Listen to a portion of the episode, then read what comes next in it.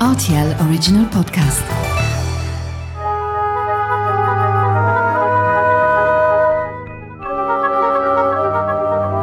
La route des vins du Luxembourg. Bonjour Claude, Bonjour Mathieu.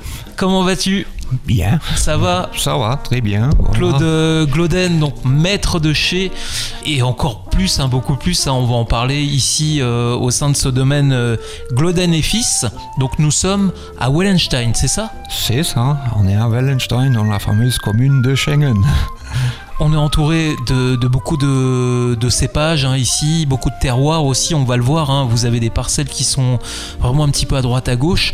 Le domaine Glauden et Fils, c'est un domaine familial. hein. Oui, bien sûr, on est déjà, on existe depuis 1751, et puis bon, mes grands-parents ou mon grand-père et avec mon oncle et mon père, ils ont installé le domaine comme il est à l'état actuel, voilà, comme ça. Et on a répandu nos, nos terroirs, ils sont ici dans la commune Schengen avec les pays limitrophes Allemagne et France aussi, voilà. Ça représente quelle étendue, quelle surface euh, de culture? Bah, on fait 9 hectares à peu près, et puis voilà, avec tout ce que ça rapporte. On le sait, c'est un domaine familial, vous avez hérité de, de ça par rapport à- aux parents, grands-parents, mais vous-même, vous avez aussi fait votre petit bonhomme de chemin, vous, vous êtes parti en voyage, vous êtes parti à la découverte de ces produits. Bien sûr, pour moi c'était déjà à la base euh, clair que j'allais reprendre le domaine, et puis après mes études ici au Luxembourg, j'ai passé quelques stages en États-Unis, puis passé Geisenheim aussi pour faire les études, et puis à cette époque-là, j'ai aussi voyagé quelques régions et avec des stages marketing aussi pour certaines grandes boîtes américaines, par exemple Mondavi pendant certains mois euh, à Francfort. Parlez-nous de cette époque, ça remonte à quelle année ce, ce stage aux États-Unis? Le stage, il était en 1998-99, et puis le stage à Francfort Marketing, il était le début des années 2001-2002, voilà.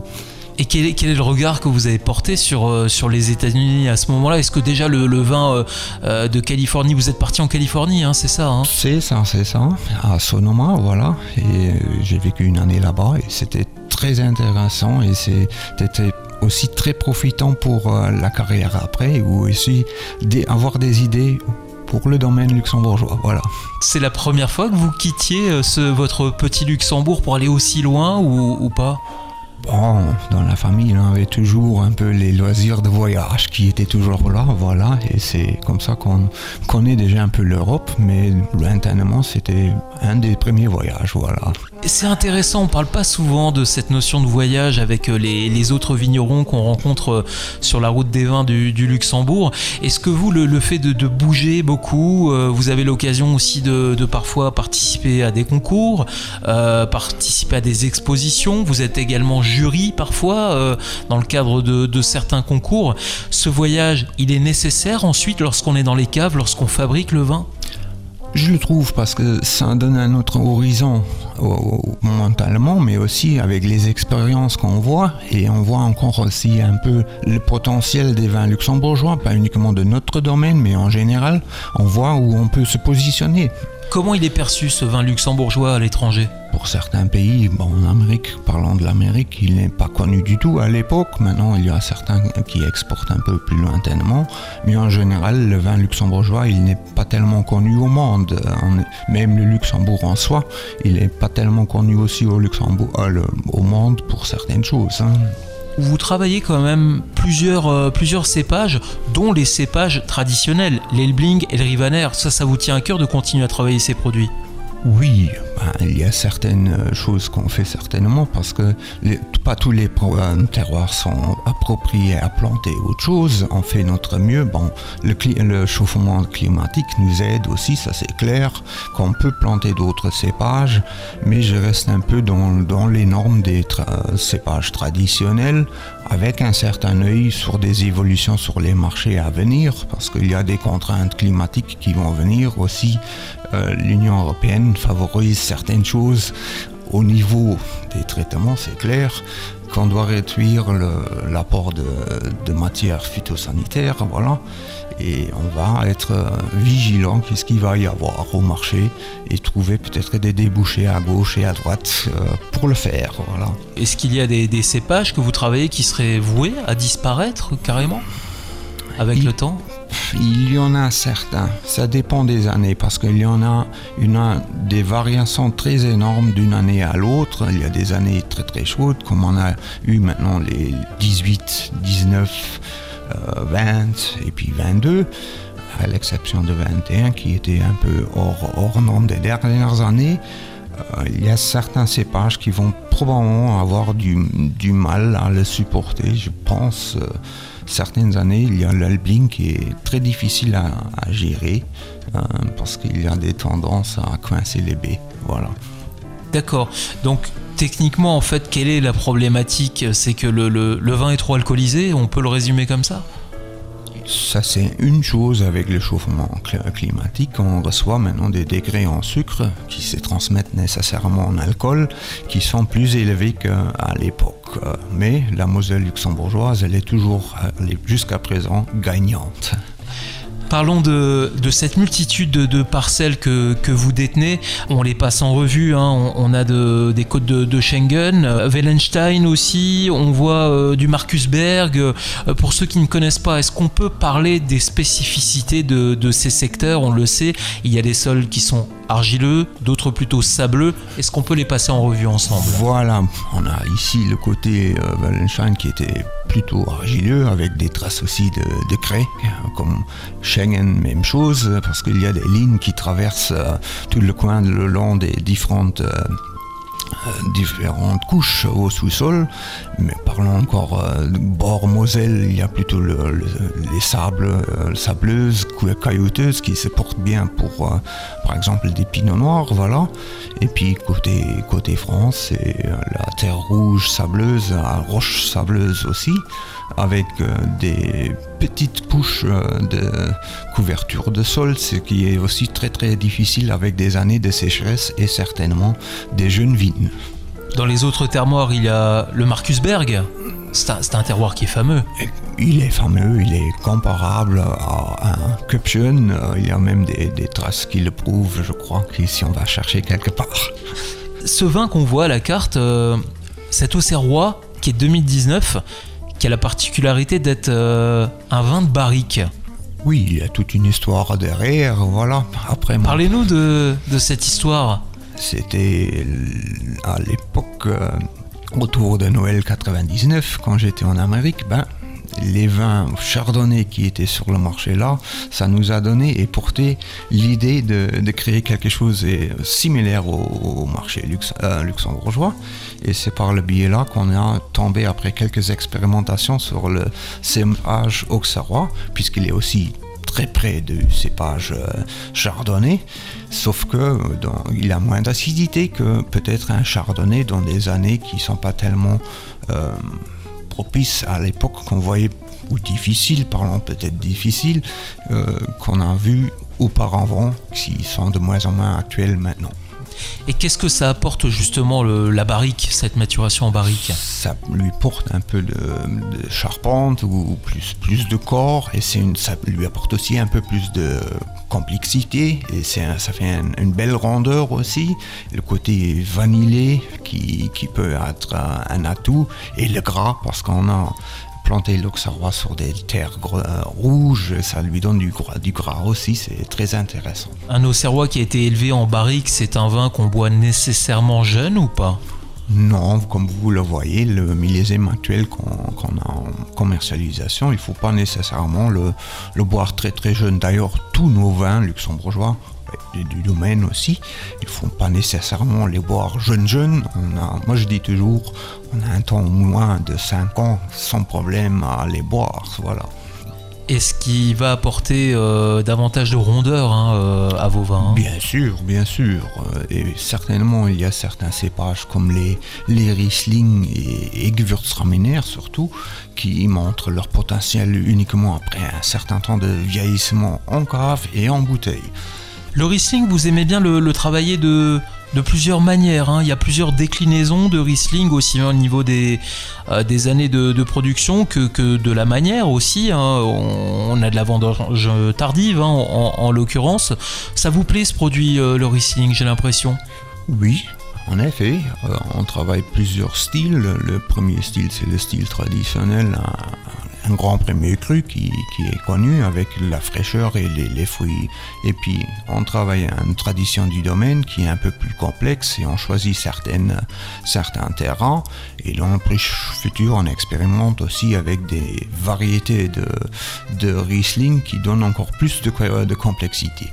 Et puis on fait comme tu dis vraiment qu'il y a des, une vendange ou même deux vendanges tardives que je travaille une fois un peu plus sur le côté doux qui donne un peu plus la fraîcheur et les fruités et puis un, un, une vendange tardive sec qui est vraiment gras et on peut les comparer à des Spätlese allemandes de la Moselle allemande ou ailleurs sans sans qu'on a les terroirs de schiste qui donnent les arômes spécifiques. Voilà. Mais il est incroyable ce cépage. On fait de tout avec du Riesling. En tout cas, on peut le, le présenter de mille manières. On peut vraiment le euh, proposer de mille manières sans avoir trop le côté pétrolier. On est ici dans la région, pour, parlons pour moi, j'ai rarement des, des, soucis des pétroliers parce que si c'est trop, c'est pas nécessairement euh, évident pour tous les clients. Alors je sais que vous faites euh, également évoluer votre production avec le temps, vous tenez compte euh, de la météo, de, l'évolution, du réchauffement. Euh, le pinot noir, c'est un cépage aussi que vous affectionnez. C'est le dernier né? En effet, c'est le dernier né. On a commencé assez tard. Il y avait certains de nos confrères qui étaient beaucoup plus au début parce qu'on était toujours en étente en attente du, du climat qu'on qu peut planter des choses que on arrive à avoir une qualité euh, irréprochable et comme toujours on essaye d'avoir faire une belle qualité irréprochable avec un prix qui est aussi comparable à ailleurs. Voilà. Vous, vous l'avez travaillé comment ce, pinot noir au départ? C'est compliqué de, travailler un, cépage qu'on euh, ne connaît pas ou alors au contraire pour vous ça a été une évidence du fait de toutes les autres expériences que vous avez? Ben, j'avais un peu l'avantage, comme je suis passé par les États-Unis, j'avais mon expérience là-bas parce que un des grands cépages à l'époque, bon, j'ai travaillé pour un, Allemand qui avait, qui était originaire du Rhin. Alors, il avait ramené déjà les expériences du côté Allemagne vers les États-Unis. Et puis, euh, c'était grâce à cette expérience là-bas que j'ai bien profité des bases qu'on peut faire, en les adaptant bien sûr au cépage qu'on plante ou les types de pinot noir qu'on plante ici et aussi au climat parce qu'on ne peut pas nécessairement euh, comparer à l'époque les deux climats qu'on avait à l'époque maintenant ça se rapproche un peu Claude Gloden, j'aimerais que vous me parliez de votre vin préféré, celui qui vraiment vous tient à cœur chaque année, que vous aimez euh, reproduire à l'identique, voire même en, en l'améliorant. Quel est votre coup de cœur? On en a trois. Voilà. Chaque, ah bah allons-y, commençons par le premier. Ch chaque fois, on a le dernier né de chez nous, c'est une cuvée de, de à base de Müller-Turgot Rivaner avec de l'Auxerrois. Ça, c'est un, un, vin impeccable avec une maturité formidable le dernier qu'on a récolté et ça c'est un vin idéal pour l'été voilà ça c'est une fois pour l'été le favori pour les grillades et puis tout au long de l'année comme on a un ton actuellement qui est un peu grisâtre. Je peux penser à un pinot noir avec une belle rondeur et aussi bien coursé en, en, grâce à son bon degré alcoolique, voilà. Et puis les rosés, et bien sûr en été aussi pour rafraîchissant les la panoplie de Riesling qu'on fait. Le pinot noir dont, dont, vous me parlez, alors euh, chaque pinot noir a sa spécificité. Vous, c'est un pinot noir que vous avez tendance à boire un petit peu frais ou alors vraiment une température plutôt de, de 16 degrés? 16 degrés ambiante, c'est jamais ma, de ma part la volonté. On avait vraiment toujours la volonté de produire à qu'on arrive bien à différencier un rosé d'un rouge je sais que au, au niveau gastronomique ici au gastronomie il y avait pas mal de personnes qui avaient l'habitude de, de consommer les rosés d'Alsace qui sont plutôt servis frais mais c'était jamais notre volonté aussi par mes expériences. C'était vraiment la volonté de faire un rouge. Et d'ailleurs on a commencé par les rouges après on a fait les rosés Et après, on a fait la multitude de pinot noir. On a fait aussi un blanc qui se commercialise aussi euh, très bien. Claude Gloden, pour euh, terminer, comment est-ce que vous voyez euh, votre exploitation euh, dans les années à venir? Je vois que vous êtes très conscient de cette notion de, réchauffement climatique. Vous comptez adapter certaines choses? Quelle est la vision que vous avez sur votre production personnelle?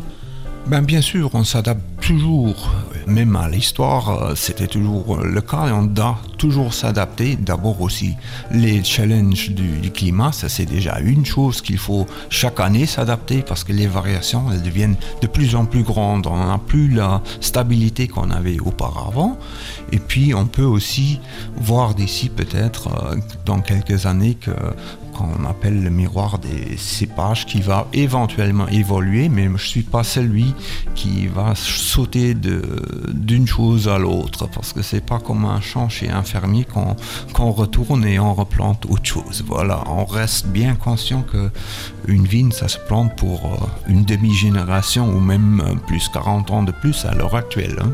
Merci beaucoup hein, euh, Claude Gloden pour cet échange. Le domaine viticole Gloden et Fils, on peut venir acheter directement euh, le vin ici Bien sûr, vous pouvez venir chez nous, on fait des portes ouvertes euh, ou à d'autres occasions où vous regardez chez vos cavistes où vous faites vos, vos achats régulièrement.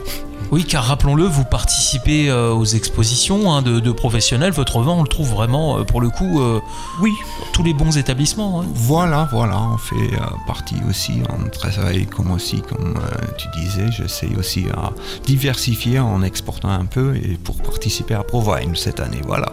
Bon, bah, belle expérience en tout cas. Merci beaucoup Claude Gloden de nous avoir présenté ce, ce fabuleux domaine ici à Bellenstein. Merci d'être venu nous joindre Mathieu et puis avec plaisir. Je te dis à très bientôt Claude, merci. À très bientôt aussi.